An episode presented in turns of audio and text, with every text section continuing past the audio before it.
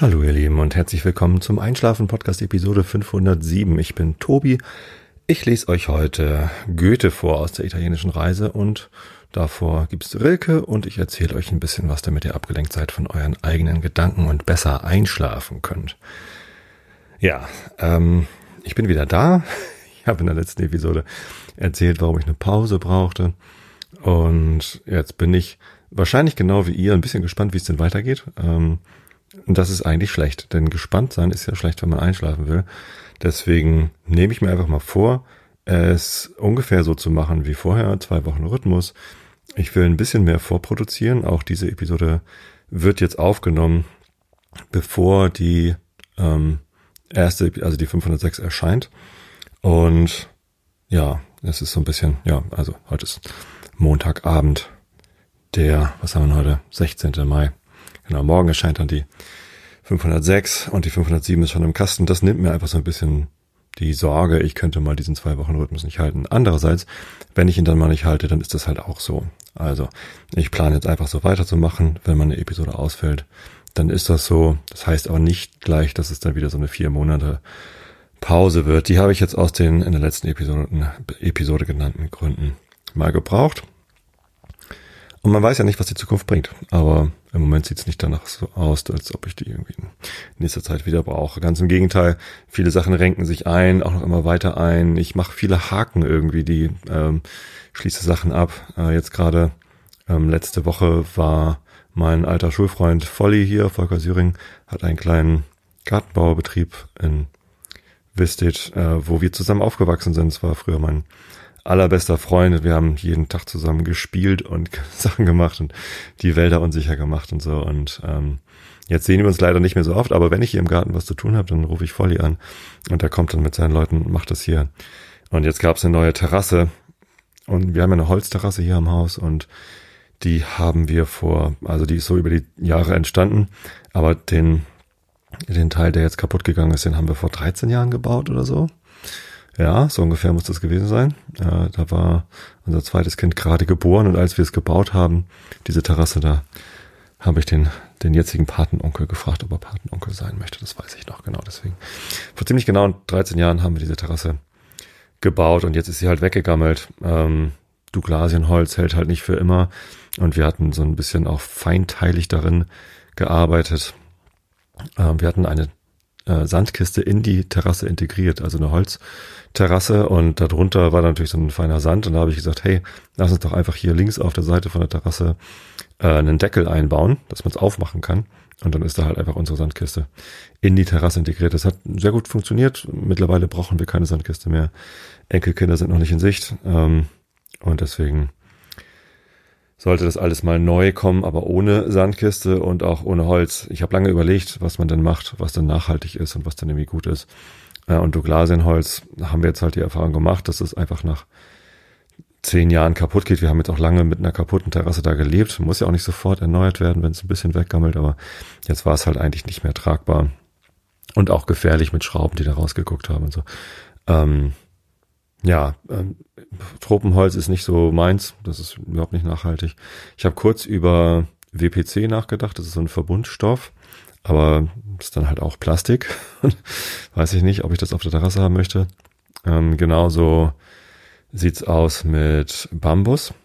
Ist zwar auch ein toller Rohstoff, aber der Bambus für Terrassenholz kommt eben doch auch aus China, wird dort äh, stark verarbeitet, also so wie ich das gehört habe, größtenteils geschreddert und auch wieder nur mit Komponentenkleber dann wieder verklebt zu ähm, Terrassendielen. Das ist irgendwie alles nicht so richtig das Wahre. Und haben uns jetzt entschieden, dass wir auf ähm, Betonstein gehen. Also jetzt nicht großen, die großen Terrassenplatten, wie man sie von früher kannte, so diese mit, mit, mit Steinchen draufgeklebt, sondern ähm, ein Pflasterstein in, weiß nicht, 20 mal 15 oder so. Nee, so groß ist der, glaube ich, gar nicht. Also relativ normal großer ähm, Betonpflasterstein, Anthrazit gerumpelt heißt es, wenn die schon vorher so ein bisschen rumrumpeln und nicht mehr so ganz glatt sind, sondern so ein bisschen angeschlagen. Ja, sieht sehr schön aus. Ähm, und wir haben wieder eine Terrasse, die wir vollständig nutzen können. Wir wissen gar nicht, wohin mit dem ganzen Platz. Auf einmal können wir irgendwie lauter Sachen auf die Terrasse stellen, ähm, weil sie einfach wieder heile und ganz ist. Das ist schön. Genau, abgehakt. Und ja, so haken wir ein Thema hier nach dem nächsten ab und alles regelt sich so langsam. Eine Sache, die sich auch ähm, langsam regelt, ist die Corona-Situation in der Firma. Ähm, die meisten Büros haben wieder auf. Wir hatten eine sehr lange Zeit die Büros einfach komplett zu, weil die Firma gesagt hat, mh, hm, ihr könnt auch sehr gut von zu Hause arbeiten, bitte tut das. Und mh, hm, wir, wir wollen aus Sicherheitsgründen irgendwie niemanden im Büro sehen. Arbeitet bitte alle von zu Hause. Das löst sich so langsam. Die Büros machen wieder auf und in Hamburg noch nicht, weil in Hamburg unser Büro leider direkt an der Elbe ist. Das ist sehr schön, weil es halt direkt an der Elbe ist, aber eben auch schlecht, wenn dann die Sicherungsmechanismen bei Sturmfluten nicht ganz greifen. Es gibt natürlich Fluttore und Schutzmechanismen hier und da. Trotzdem ist es jetzt zum zweiten Mal innerhalb von zehn Jahren passiert, dass uns da Wasser in den Keller gelaufen ist. Was heißt uns? Das ist ja nur gemietet, also dem Vermieter ist das da reingelaufen. Leider ist da unten auch viel von unserer Technik und auch von der Haustechnik. Und jetzt ist mal wieder ein bisschen was kaputt gegangen. Die Lüftung ist nicht in Ordnung. Da fehlen noch Ersatzteile und deswegen ist das Hamburger Büro noch zu, aber es deutet sich an, dass es bald wieder aufgeht. Und was auch geht, ist äh, wieder Reisen. Noch nicht so viel wie zuvor. Also zuvor war ja die Ansage, ich soll drei, vier Mal im Jahr in die USA fliegen. Aber insgesamt ist es halt so, dass die Leute nicht mehr so viel im Büro sind und wir viel mehr remote machen. Also muss man auch nicht mehr so viel reisen. Das finde ich prinzipiell gut, ähm, weil das halt auch jedes Mal eine ganz schöne Öko-Schweinerei ist, über den Teich zu fliegen. Und ja, alles, was wir remote machen können, machen wir auch remote. Aber jetzt steht mal wieder ein Workshop an, wo wir drei Tage am Stück, also so acht, neun Stunden am Tag äh, zusammensitzen müssen, um etwas zu planen und zu besprechen. Und das können wir nicht remote machen. Also das ist einfach, ja, das, klar könnte man das, aber es ist halt deutlich weniger äh, effizient und auch weniger, äh, es kommt halt eine schlechtere Qualität dabei raus. Und deswegen nehmen wir es jetzt halt mal wieder in Kauf, dass wir über den Teich fliegen. Für mich ist das natürlich auch Abenteuer und für euch ist es auch gut, weil ich natürlich, äh, wie ihr das von mir kennt, äh, ein paar Tage Urlaub drumherum lege. Ich gehe also mal wieder wandern im Yosemite Nationalpark und vielleicht äh, hinterher auch nochmal ähm, woanders. Das steht auch noch nicht ganz fest. Das erzähle ich euch dann. Findet im Juni statt und ja, dann habt ihr wieder neue Reiseepisoden und die sind ja besonders begehrt und beliebt. Ja, was hatte ich noch irgendwie vorab zu, irgendwas wollte ich noch erzählen. Hm. Weiß ich jetzt gar nicht. Naja fange ich doch einfach an mit dem Thema. Denn ähm, nach, der, äh, nach der Pause ist vor der Pause. Wir sind ja jetzt durch die Einschlafen-Podcast-Pause durchgekommen. Und jetzt kommt aber die äh, Bundesliga-Sommerpause. Und das ist für mich natürlich ein willkommener Anlass, einmal wieder auf den FC St. Pauli zu schauen. Ihr wisst das alle, das ist mein Lieblingsverein. Und ähm, es tut mir mal leid für HSV-Fans, die hier zuhören und andere Fans anderer Vereine, weil die dann nicht gerne Sachen über den FC St. Pauli hören. Aber die meisten von euch Hörerinnen und Hörern geben mir das Feedback, dass sie sich für Fußball überhaupt nicht interessieren und dass es deshalb ein besonders gutes Einschlafthema ist. Das ist ja gut. Also ich selber reg mich gerne auf über Fußball, das gehört für mich dazu, die Emotionalität. Ähm, aber mir macht es auch immer Spaß, nochmal zu resümieren, was war denn eigentlich alles. Und diese Saison war schon eine sehr besondere Saison für den FC St. Pauli. Wir waren Herbstmeister, äh, sogar mit Abstand. Ich glaube, wir hatten acht Punkte Vorsprung auf Platz vier, also auf den ersten Nicht-Abstieg, äh, Nicht-Aufstiegsplatz. Und die Hinrunde war halt grandios. Wir haben äh, im Pokal gewonnen gegen Magdeburg, Dresden und wer war denn da noch letztes Jahr? Regensburg? Ich weiß gar nicht mehr. Ähm, und haben jedes Heimspiel gewonnen. Also wir sind auch jetzt am Ende der Saison immer noch die stärkste Heimmannschaft der Liga.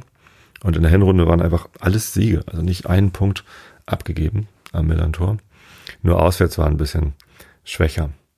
Genau, und dann kam die Rückrunde und die war alles andere als einfach. Und das fing sogar schon im Dezember an. Alle reden jetzt vom April, wo unsere Saison den Bach runtergegangen ist. Tatsächlich war es ja aber schon im Dezember, das erste Spiel der Rückrunde, ähm, dass wir dann verloren haben. Und im Januar und, und Februar deutete sich das an, dass es halt nicht so gut weitergeht wie in der Hinrunde. Und wir einfach äh, deutlich mehr verloren haben, dann letztendlich auch ähm, zu Hause. Und ja, das, das war dann äh, letztendlich nicht, nicht so gut. Ich gucke hier nochmal eben genau in die Spieltage rein. Genau, 18. Spieltag, erstes äh, Spiel der Rückrunde war in Kiel, haben mit 3-0 verloren. Und dann im Januar ging es weiter mit einem 2 zu 2 gegen Aue zu Hause. Ähm, der, die Anfangsphase der, des Jahres 2022 war ja besonders aufregend mit dem Spiel gegen Aue und dem Pokalspiel gegen Borussia Dortmund, was wir ja gewonnen haben. Viertelfinale, äh, im Achtelfinale haben wir Borussia Dortmund aus dem DFB-Pokal geworfen. einfach unglaublich. Ähm, und dann das Derby gegen den HSV, das wir leider verloren haben. Und irgendwie war dann so ein bisschen der Wurm drin. Wir haben zwar auswärts in Regensburg gewonnen, was irgendwie toll war, aber dann zu Hause gegen Hannover verloren.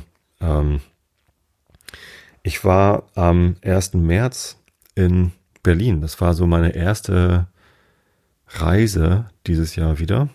Ähm, ich bin äh, mittags in den Zug gestiegen äh, nach, nach Berlin. Von Hamburg aus ist das so anderthalb Stunden mit dem ICE. Ähm, habe dort in Berlin im Hotel eingecheckt und äh, meine Nachmittagsmeetings gemacht. Bin dann äh, zum Abendspiel in das Stadion an der alten Försterei gelaufen und das war geil. Ich meine, wir haben verloren mit 2 zu 1 gegen Union Berlin in Berlin. Äh, und das war ärgerlich, weil es auch unnötig war. Ähm, wir sind 1 zu 0 in Führung gegangen und haben dann durch zwei individuelle Fehler, ich glaube, ja, Jakov Medic oder Beifuß, einer der beiden Innenverteidiger, äh, hat irgendwie einen Ball verstolpert und dann war es irgendwie ausgeglichen und dann, ich weiß es nicht mehr genau. Also es war irgendwie irgendwie enttäuschend, dass wir es verloren haben. Natürlich hat man vorher überhaupt nicht gedacht, dass man eine Chance hat, das zu gewinnen, weil Union Berlin ist eine Erstligamannschaft, die oben mitspielt. Ich glaube, die spielen jetzt Europa League wieder mit. Ähm, die haben ja letztes Jahr Conference League gespielt. Ich weiß es gar nicht so genau. Ich schaue nicht so viel auf die erste Liga aus Gründen. Ähm, aber dass wir dann dort so gut mitspielen konnten, in Führung gegangen sind, das ist irgendwie dann halt doch schade, wenn man verliert. Andererseits habe ich diese Niederlage relativ schnell abgehakt. Erstens, weil ich dieses tolle Erlebnis hatte, eben dort gewesen zu sein. Ähm, ich war zum ersten Mal in der alten Försterei, hatte schon viel von dem Stadion gehört. Es ist sehr klein, also kleiner als das Millantor-Stadion mit irgendwie Kapazität knapp über 20.000. Ähm, ähm, Besucher am Millantor haben wir knapp unter 30, also 29.546, glaube ich, steht dann immer auf der Anzeigetafel. Das war nett. Also ich war auch zum ersten Mal in, in Köpenick, in dem äh, Stadtteil. Es war irgendwie wirklich interessant und, und sehr viel Wasser da und ähm, ein paar schöne Fotos gemacht morgens, als ich dann, ja genau, ich habe dann dort im Hotel übernachtet und bin morgens mit dem Zug zurückgefahren. Also es war jetzt keine lange Reise. Ich war nicht mal 24 Stunden weg, aber es war halt für mich das erste Mal wieder in einem Hotel übernachten und woanders sein, eine andere Stadt sehen, andere Leute treffen. Ich war ja doch die Pandemie über größtenteils hier in Karkensdorf, hab wie kaum das Dorf verlassen, höchstens mal nach Spritze zum Einkaufen, zum Schreiber. Das war aber schon ein Highlight. Ähm, ansonsten, ja, bin ich halt nicht so viel rausgekommen. Ist ja auch alles gut. Gab Leute, die noch deutlich stärker eingeschränkt waren als ich. Insofern mag ich mich da gar nicht beschweren, zumal wir hier ein großes Haus mit großem Garten und direkt am Wald ist. Ich lieb's hier. Also das ist wirklich ähm, gerade in der Pandemie war das ein Glücksgriff, hier zu wohnen und nicht in einer Zwei-Zimmer-Wohnung in Hamburg. Also da habe ich auch Arbeitskollegen, die sich in so einer kleinen Wohnung in der Stadt eingeigelt hatten und auch gar nicht rausgekommen sind. Und das war natürlich für die noch, noch enger als für uns hier draußen. Ja, aber das war wirklich, also für mich eine Bereicherung. Ist anstrengend auch, anderthalb Stunden mit Maske im Zug zu sitzen, aber meine Güte, das ist irgendwie, kann man alles aushalten. Ich habe da den Trick entwickelt, ähm, ich habe so große On-Ear Noise Cancelling Kopfhörer von Sony, die sind ziemlich gut. Ich hatte früher welche von Bose, aber die waren mit Kabel. Und jetzt habe ich so kabellose von Sony. Ähm, die sind super. Unter anderem sind sie super, weil man, wenn man eine FFP2-Maske aufsetzt, nach einer Weile zieht das ja so hinter den Ohren. Und dann gibt's diese Haken, die man sich hinter den Kopf machen kann, so ein Plastikhäkchen, was halt die, die Maskenhalter dann quasi hinten zusammenhält, dass es nicht so zieht. Aber ich habe einfach ähm, erst die Maske aufgesetzt, dann diese Kopfhörer aufgesetzt und weil die Over-Ear sind, also ne, decken, bedecken halt das ganze Ohr, konnte ich dann die Maskenhalter von hinter den Ohren rausziehen und über den Kopfhörer, sodass die Maske immer noch eng am Gesicht sitzt, aber ähm, eben nicht mehr am Ohr zieht, sondern an den Kopfhörern. Und die sind so schwer, dass ich das dann halt gar nicht mehr gemerkt habe. Und das war ganz bequem. Also so ähm, kann man es machen. So werde ich wahrscheinlich auch in die USA fliegen. Ich glaube, da gibt es gar keine Maskenpflicht mehr im Flugzeug. Ich möchte trotzdem Maske aufsetzen, solange es irgendwie geht. Bei so einem zwölf Stunden Flug ist es so ein bisschen die Frage, wie lange ich das denn kann. Ob ich damit gut schlafen kann und so, aber vielleicht ist es ja ganz gut. Und da habe ich eh immer die, ähm, die Noise Cancelling Kopfhörer drauf, weil das dann leiser ist im Flugzeug. Ja, genau. Aus dem Pokal ausgeschieden. Aber dann wurde es auch nicht, nicht nachhaltig besser. Also gab es wieder ein paar Siege, aber eben auch wieder ein paar Niederlagen. Ähm, richtig kritisch wurde es dann ab dem ähm, 28. Spieltag. Da haben wir in Rostock verloren mit 1 zu 0. Sehr bitter ähm, weil da die Mannschaft auch irgendwie nicht mehr gekämpft hat und zu dem Zeitpunkt waren wir auch nicht mehr oben in der Tabelle. Und da merkte man schon so, es, es wird jetzt, es wird jetzt echt haarig. Es hätte zwar noch aus eigener Kraft klappen können, aber irgendwie ähm, hat man gemerkt, es geht irgendwie bergab mit der Leistung. Dann kam das Spiel gegen Werder Bremen zu Hause am Millantor, wo wir 1-0 geführt haben und dann ein Bremer Spieler den Ball mit der Hand durch die Beine von äh, Marcel Beifuß, glaube ich, gespielt hat, der ist dann stehen geblieben und hat reklamiert, anstatt dass er weiterläuft und irgendwie kämpft und wartet, dass der Schiri pfeift. Bremen schießt das Tor. Es gibt einen Videobeweis. Ähm, der Schiri guckt sich das sogar am Monitor an. Dort war deutlich zu erkennen, dass der Spieler den Ball mit der Hand durch die Beine führt. Also ganz klare Fehlentscheidung. Er hat sich das auch wirklich nur so zwei Sekunden angeguckt und gesagt so, ja, okay, Hand, aber nö, äh, ich gebe das Tor trotzdem. Ähm, und man möchte immer gerne dann den Saisonverlauf an so einzelnen Entscheidungen festmachen. Und ich glaube, diese Szene war tatsächlich saisonentscheidend am Ende. Aber natürlich ist das nicht monokausal, weil allein daran kann es nicht liegen. Es gab halt viel zu viele andere Gründe. Zum Beispiel unser, unsere Performance in Rostock oder warum hat man auswärts in Dresden nicht gewonnen oder ähm, was war da eigentlich zu Hause gegen Hannover los, wo wir 3 zu 0 verloren haben. Ähm, da gibt es ähm, ganz viele Gründe, ähm, wo man das herholen kann. Dieses 1 zu 1 gegen Werder Bremen wird mir aber lange im Gedächtnis bleiben. Ich war auch im Stadion und, und habe halt gesehen, wie Medic, war das Medic oder Beifuß, ich weiß nicht, einer von den beiden, äh, hörte auf zu laufen und reklamiert Handspiel und dann schießt Bremen das Tor und dann gibt's diesen Videobeweis und er wird halt nicht stattgegeben, das Tor zählt. Am Ende steht man irgendwie nur mit, mit nur einem statt zwei Punkten da. Das allein hätte natürlich auch gar nicht gereicht. Wir sind ja drei Punkte hinterm HSV auf Platz drei äh, und die haben deutlich besseres Torverhältnis. Also zwei weitere Punkte fehlen. Die hätten wir natürlich ähm, gerne gehabt gegen Nürnberg zum Beispiel. Auch wieder so ein Heimspiel, das 1-1 ausgegangen ist und wo wir in der Nachspielzeit irgendwie nur noch hinten drin standen und nur noch verteidigt haben und dann kam halt so ein Glückssonntagsschuss in der Nachspielzeit von irgendeinem so Nürnberger und es steht 1-1. Was uns am Ende beiden nicht geholfen hat, in Nürnberg ist ja, weiß gar nicht, wo die ja am Ende der Tabelle gelandet sind, aber es war irgendwie, könnte ich jetzt natürlich nachgucken, Kicker auf, aufmachen. Ähm, ich glaube siebter oder achter oder so. Da kam dann nicht mehr viel. Ja, das war, das war sehr ärgerlich, dass wir das irgendwie nicht mitgenommen haben. So, und mit den vier Punkten äh, wären wir halt wahrscheinlich sogar ähm, ja, auf Platz drei gewesen.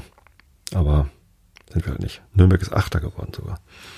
Mit nur 51 Punkten. Genau, zu dem Zeitpunkt, als wir gegen die gespielt haben, wenn die gewonnen hätten, hätten sie noch eine Chance gehabt, oben dran zu bleiben, aber haben sie halt nicht. Genau, so und äh, war es damit äh, eigentlich schon gelaufen. Dann kommt das Spiel auf Schalke, letztes Auswärtsspiel der Saison, äh, wo wir rein rechnerisch noch Möglichkeiten gehabt hätten, wenn denn die anderen mitgespielt hätten. äh, wenn wir dort gewonnen hätten. Dann gehen wir 2-0 zur Führung, in, in, äh, zur, zur Pause in Führung. Ähm, und ich war auf einmal wieder sehr hoffnungsfroh, dass es vielleicht doch nochmal spannend werden könnte für uns.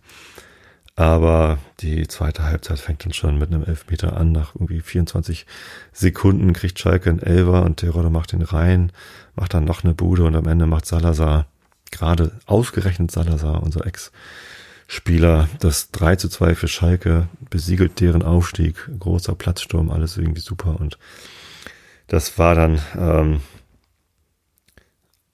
immer noch nicht rechnerisch das aus für uns, denn wenn am letzten Spieltag HSV und Darmstadt verloren hätten und wir 18 zu 0 gegen Düsseldorf gewonnen hätten, oder 17, je nachdem, wie hoch äh, der HSV verloren hätte, ähm, dann wären wir auch noch auf Platz 3 gewesen. Äh, so eng ist es also gewesen dann am Ende noch. Ähm, aber natürlich haben wir nicht 18 zu 0 gewonnen, sondern nur 2 zu 0, immerhin persönlicher Jahresabschluss. Ähm, und der HSV hat ja auch nicht verloren, äh, obwohl sie hinten lagen.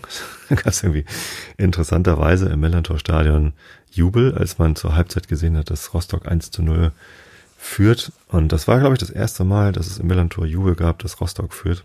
Es war sehr befremdlich. Ähm, ich habe mich daran auch nicht beteiligt. Warum sollte ich mich freuen, wenn Rostock führt?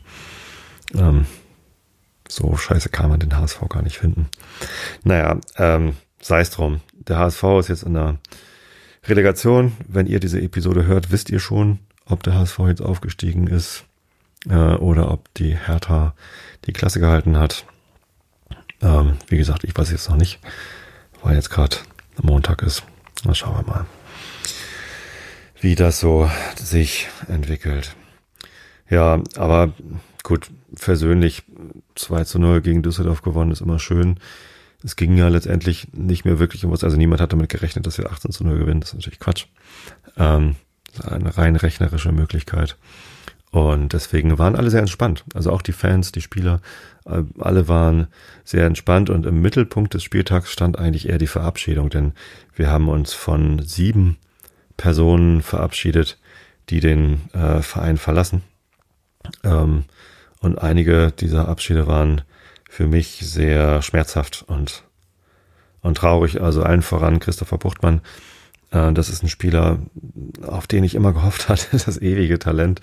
Äh, genialer Mittelfeldspieler. Ein paar schöne Buden gemacht. Äh, genialer Techniker.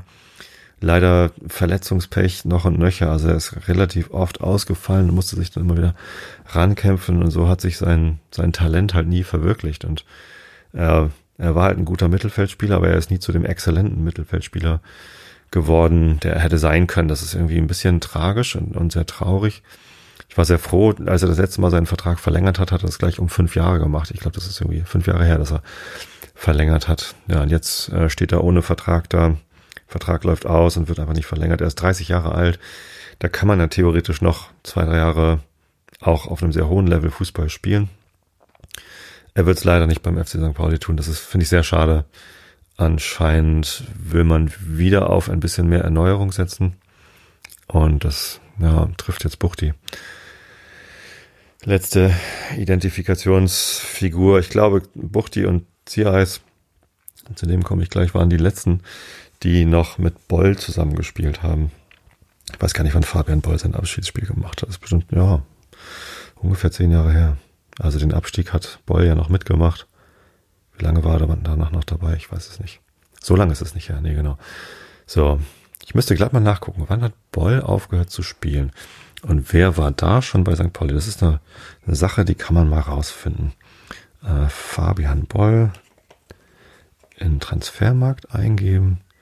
Da gibt's zwei Spieler. Ein Fabian Bohlmann vom SVO steht oder O steht und ein äh, Karriereende 1617, das ist also fünf Jahre her. Na gut, dann müssten ja aber, ähm, achso, nee, warte mal, das, da hat er noch ein Jahr bei, bei der zweiten Mannschaft mitgekickt. 2015 hat er aufgehört, das ist also sieben Jahre her. Und das muss ich mal bei St. Pauli gucken. Wer hat denn hier, wie kann ich das denn mal sortieren? Was kann ich denn hier mal? Vertragsbeginn. Sortier mal. Äh, verklickt. so. Vertragsbeginn, sortieren. Ja, Buchti und Ziere äh, sind die letzten beiden, die noch mit Boll zusammen gespielt haben. Äh, Christopher Avivor ist der nächstlängste Mitarbeiter sozusagen. Auch so eine Dauerverletzungsgeschichte, ist auch 30 Jahre alt. Hat einen Vertrag bis Ende nächsten Jahres. Irgendwie habe ich bei Jackson, Christopher Avivor, nicht das Gefühl, dass er noch äh, nächstes Jahr wieder für uns spielen wird. Selbst wenn er wieder gesund wird. Ja. Genau, also Zierreis war für mich immer noch der Neue, der Junge. ist er auch schon 29 Jahre alt. Ähm, ist auch lange Zeit Kapitän gewesen für uns. Und äh, weiß gar nicht, warum ich immer dachte, dass er neben Avivor, so der, der ist nur ein Jahr jünger als Avivor, der wirkt immer so jung. Und der ist halt auch zu uns gekommen vor äh, neun Jahren. Und da war er dann offensichtlich erst 20, genau, mit 20 ist er zu uns gekommen. Hm. Ziere, ähm, ist auch schade. Genau, so, dann weiter bei den Verabschiedungen für den Ole Becker, da habe ich nicht so nachgeweint. Es ist zwar ein Eigengewächs aus der eigenen Jugend, ähm, und das ist natürlich immer geil, wenn Leute aus dem eigenen Verein, aus der eigenen Jugend dann eine Karriere machen und loslegen. Dass er ausgerechnet nach Hoffenheim wechselt, ist natürlich irgendwie schade. Ähm, ich habe nichts wirklich gegen Hoffenheim, aber wenn man ähm, allein durch Dietmar Hopp SAP Millionen irgendwie in den deutschen Spitzenfußball aufsteigt als kleiner Dorfverein, das ist schon irgendwie ein bisschen schräg. Also es ist eine, eine merkwürdige Geschichte und ist wenig, hängt, hängt wenig Herz für mich dran. Ich bin sicher, es gibt Hoffenheim-Fans, die auch schon vor Hopp und dem Aufstieg irgendwie da am, am Bolzplatz standen und natürlich hat Hoffenheim auch eine Geschichte. Ähm, aber es ist so ein bisschen wie, wie Leipzig und Red Bull. Es ist halt irgendwie Plastik. Ähm, deswegen ja, alles Gute für den Ole. Ähm, ich finde es schade, dass es ausgerechnet Hoffenheim geworden ist. Und natürlich ist es schade, dass er uns verlässt, ein toller Kicker. Aber bei solchen Leuten finde ich es auch immer gut, dass die dann ihren Weg gehen und, und sich woanders ähm, weiter beweisen können. Genau, Rico Benatelli ähm, ist jetzt erst drei Jahre bei uns gewesen. Ja, hängt mein Herz nicht dran, haben wir verabschiedet. Genauso. Olsen hängt ein bisschen mehr mein Herz, dran, interessanterweise. Äh, mit dem verbinde ich auch so, so Derby-Siege. Also Binatelli ist natürlich auch Derby-Sieger, aber Olsen, ich wieder besser in Erinnerung, hatte da eigentlich ein Tor geschossen im Derby? Ich weiß das gar nicht mehr. Ja, geiler Rechtsverteidiger, auf dem war immer Verlass. Ähm, Luca Zander, der junge Nachwuchsspieler sozusagen, äh, an seiner Seite. Da, ja, ähm, der ist mehr so Talent. Auf Olsen könnte man sich immer gut verlassen. Ja, genau. Dann haben wir schon mal vier. Wer hat uns denn noch verlassen? Ach so, James Lawrence.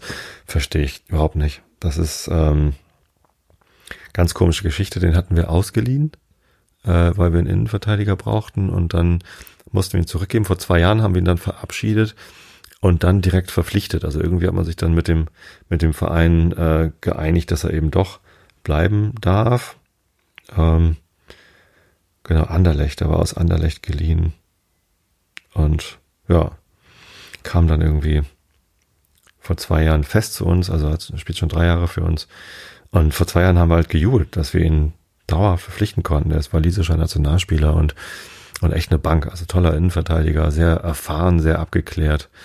Und dass wir den jetzt auch einfach gehen lassen, also einfach den Vertrag nicht verlängern. Also der wird jetzt nicht weggekauft, sondern genau wie alle anderen, die wir da jetzt gehen. Also bis auf Finn Ole, der uns weggekauft worden ist, ähm, sind die anderen alle einfach nicht verlängert worden. Das finde ich, finde ich echt befremdlich bei James Lawrence. Verstehe ich nicht. Muss ich natürlich auch nicht verstehen. Äh, muss mir keiner erklären. Aber ich finde es sehr, sehr schade. Genau. Ähm, so, dann haben wir noch Sebastian Olsen, James Lawrence, Rico Benatelli, Christopher Buchtmann, Zierreis, Becker, sechs. Ach so, ja, sieben. äh, Matze Hein, unser Torwarttrainer. Der war bei uns Torhüter und äh, ist danach Torwarttrainer geworden. Ich finde, er hat jetzt jahrzehntelang einen exzellenten Job gemacht. Ähm, wir hatten fast nie ein Torwartproblem mit Himmelmann. Gab es am Ende seiner Zeit so, so, ein paar Probleme, aber auch jetzt mit Vassi und Smarsch, da gab es, also das, das lag nicht an Vassi oder Smarsch, dass wir jetzt irgendwie die Rückrunde nicht so gut gespielt haben. Ähm, durchaus hatten wir in der Rückrunde viele Gegentore und da hat natürlich der Torwart auch immer was mit zu tun. Nicht nur, wenn der Torwart Fehler macht und dann den, der Ball reingeht, sondern natürlich ist der Torwart auch ein zentrales Element in der Verteidigung und muss sich gut mit den Verteidigern verstehen und, und koordinieren und so, also mit den, mit den anderen Spielern da hinten. Vielleicht war es so, dass was sie da irgendwie nicht die, die guten Ansagen machen konnte dass man jetzt einen anderen Torwarttrainer deshalb holen will. Ähm, aber das weiß ich nicht, kann ich nicht reingucken ist sehr schade, zumal wir ja Trikotsponsor von Matthias Hein waren. Und das war nett, ihn zu treffen. Äh, cooler Typ und ja. Das ist dann so. Zugänge stehen schon. Ach so, warte mal, erstmal noch zu den Abgängen. Sieben sind schon weg. Äh, es das heißt leider nicht, dass es alle sind, die noch weggehen. Es gibt Gerüchte, dass äh, Guido Burgstaller uns verlassen möchte. Das ist äh, schade, weil er natürlich irgendwie ein äh, toller Stürmer ist. Andererseits ist er auch schon 33 Jahre alt und wenn er jetzt nochmal irgendwo anders mehr Kohle kriegt als bei uns, soll er sie mitnehmen. Ähm, ich bin keiner, der bei seinen Toren Guido Burgstaller Fußballgott gerufen hat. Das haben andere getan. Fand ich ein bisschen albern.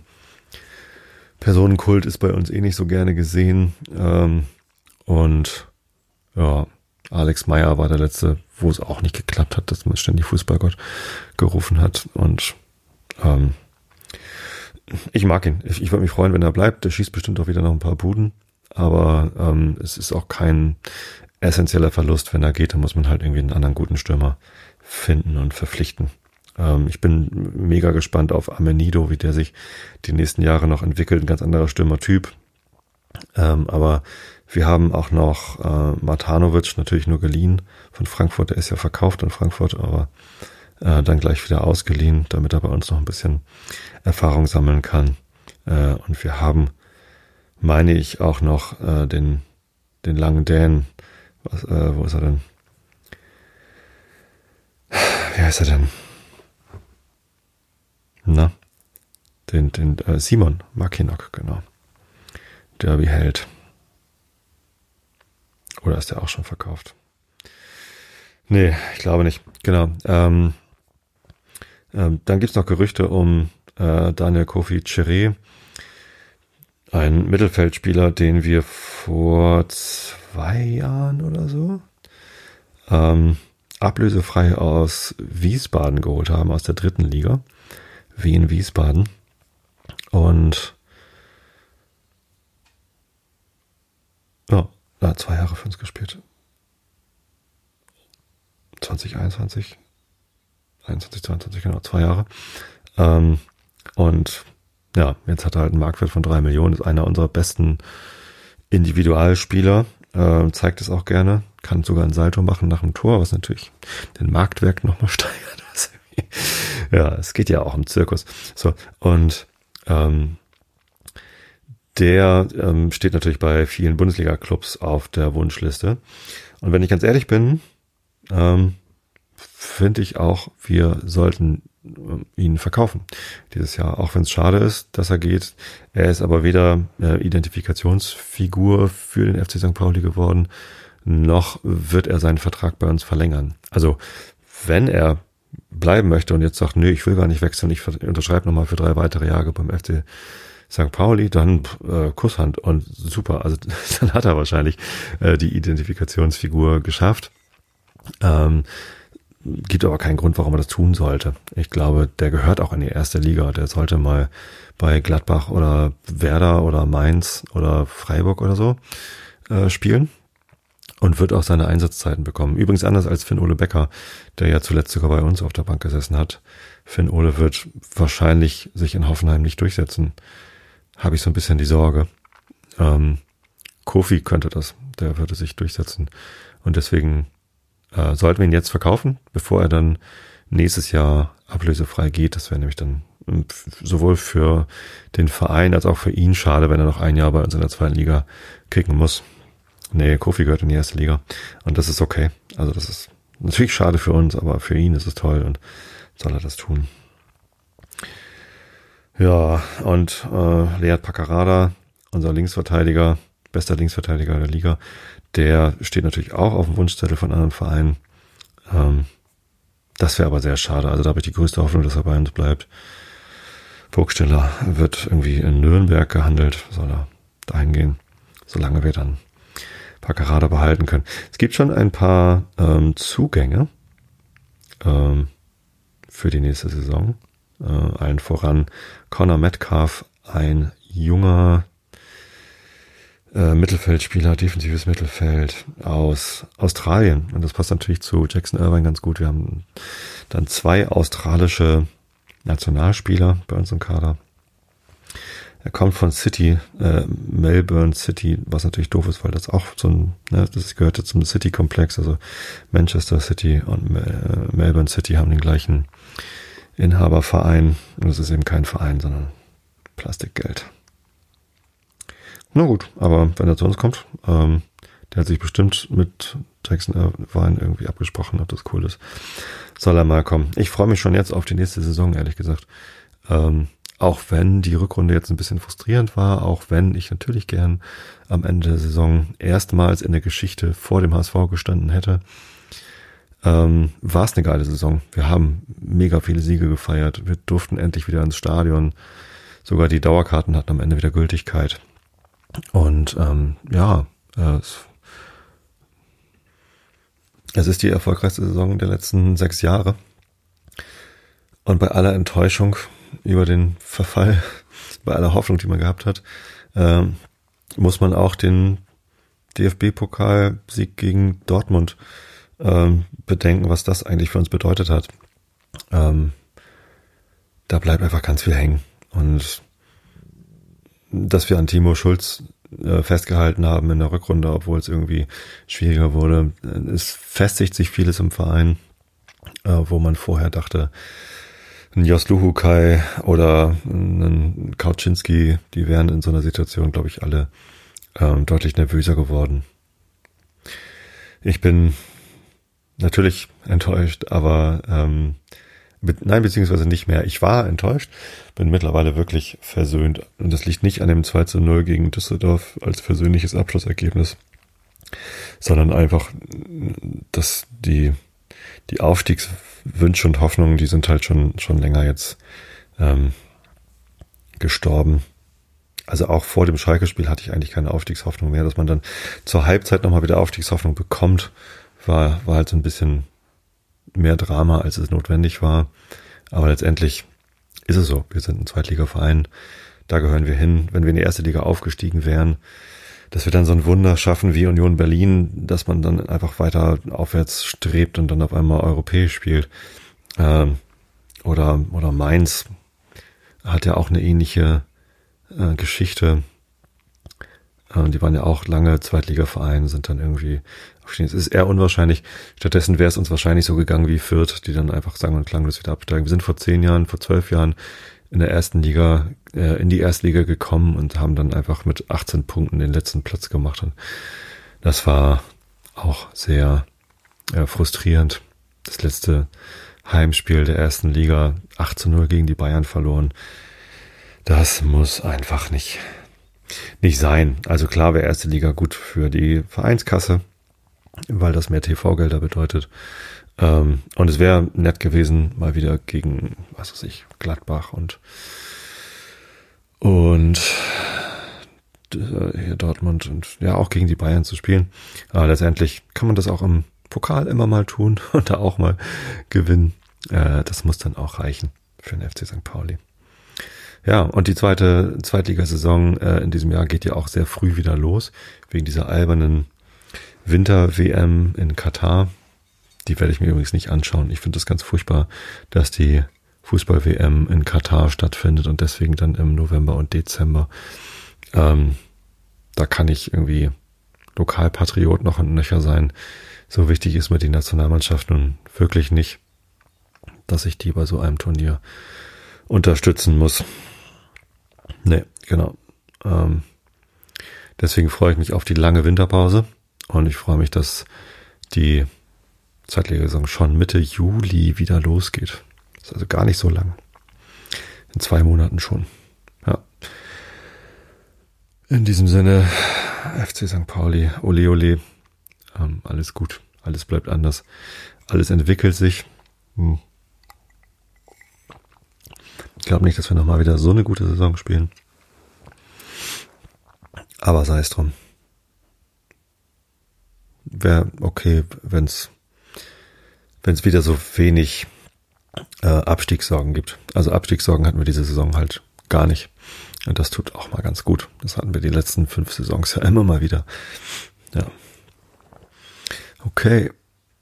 Dann kommen wir zum Herrn Rilke. Da sind wir. Weiß gar nicht.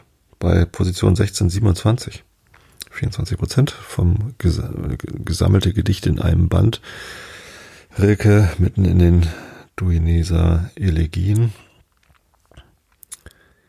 Wo, oh wo ist der Ort? Ich trag ihn im Herzen, wo sie noch lange nicht, nicht konnten, noch voneinander abfielen, wie sich bespringende, nicht recht paarige Tiere, wo die Gewichte noch schwer sind, wo noch von ihren vergeblich wirbelnden Stäben die Teller torkeln, und plötzlich in diesem mühsamen Nirgends, plötzlich die unsägliche Stelle, wo sich das Reine zu wenig, unbegreiflich verwandelt, umspringt in jenes Leere zu viel, wo die vielstellige Rechnung zahlenlos aufgeht. Plätze, oh Platz in Paris, unendlicher Schauplatz, wo die Modistin Madame Lamort die ruhlosen Wege der Erde, endlose Bänder schlingt und windet und neue aus ihnen Schleifen erfindet, Rüschen, Blumen, Kokarden, künstliche Früchte, alle unwahr gefärbt für die billigen Winterhüte des Schicksals.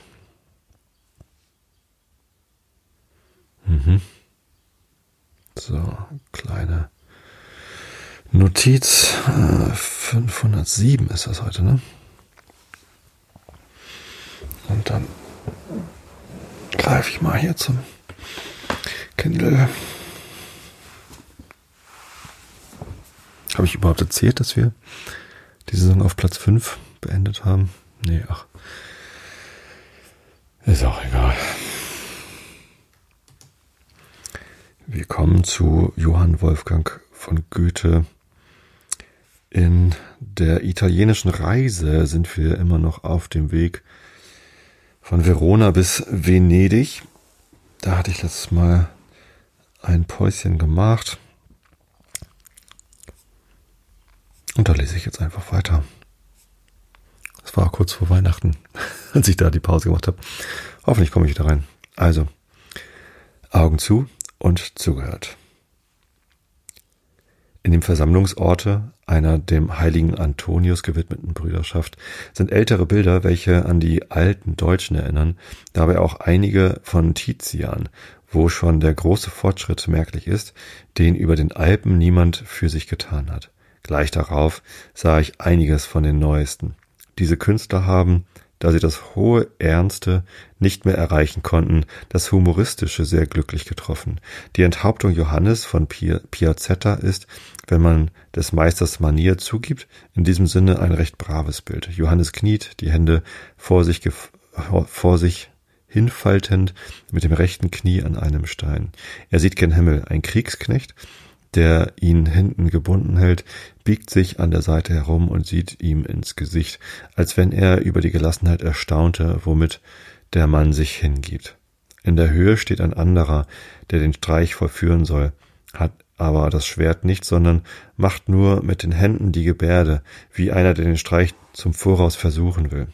Das Schwert zieht unten ein Dritter aus der, Scheide. Der Gedanke ist, Glücklich, wenn noch nicht groß, die Komposition frappant und von der besten Wirkung. Frappant. Was für ein wunderschönes Wort. Das habe ich ewig nicht gehört.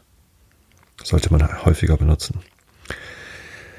In der Kirche der Emeritaner habe ich Gemälde von Mantegna, Mantegna, Mantegna,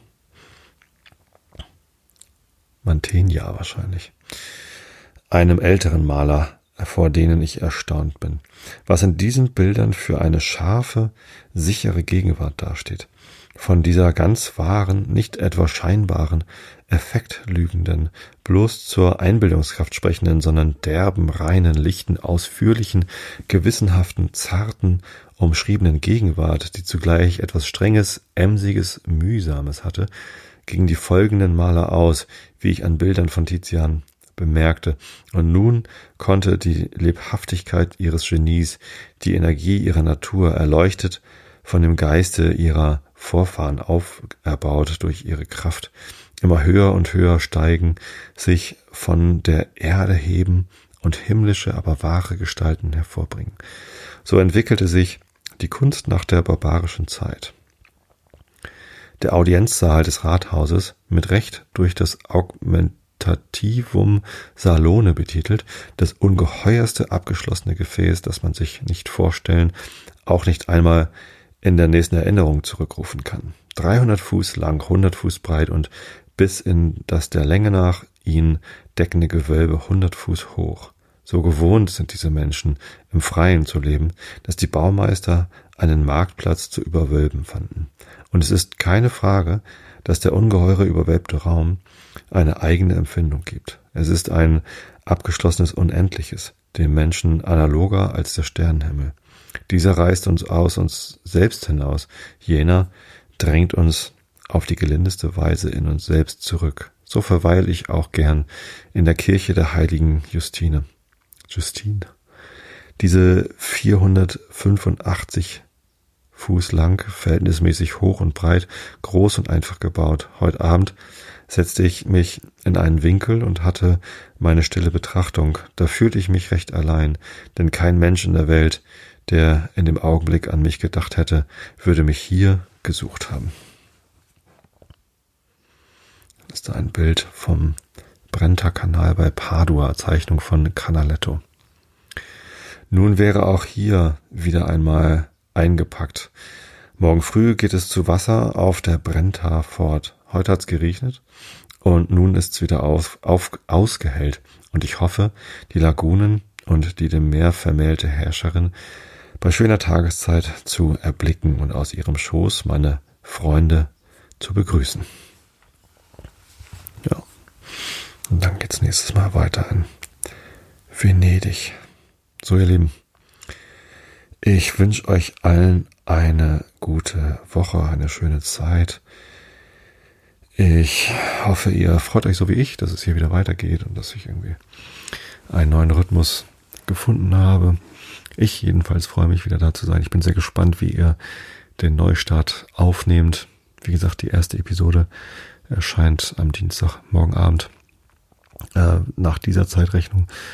Ähm, und jetzt sind schon zwei Wochen vergangen seit der ersten Folge und es kommt die nächste für euch. Das ist gut, das freut mich und ich hoffe, ihr freut euch auf, auch. Ich hoffe, ihr findet ausreichend viel Schlaf. Wenn es nicht mit dem Einschlafen-Podcast ist, dann vielleicht irgendwie anders. Ich hoffe, ihr seid entspannt genug. Ich habe euch auf jeden Fall alle lieb. Bis zum nächsten Mal. Gute Nacht.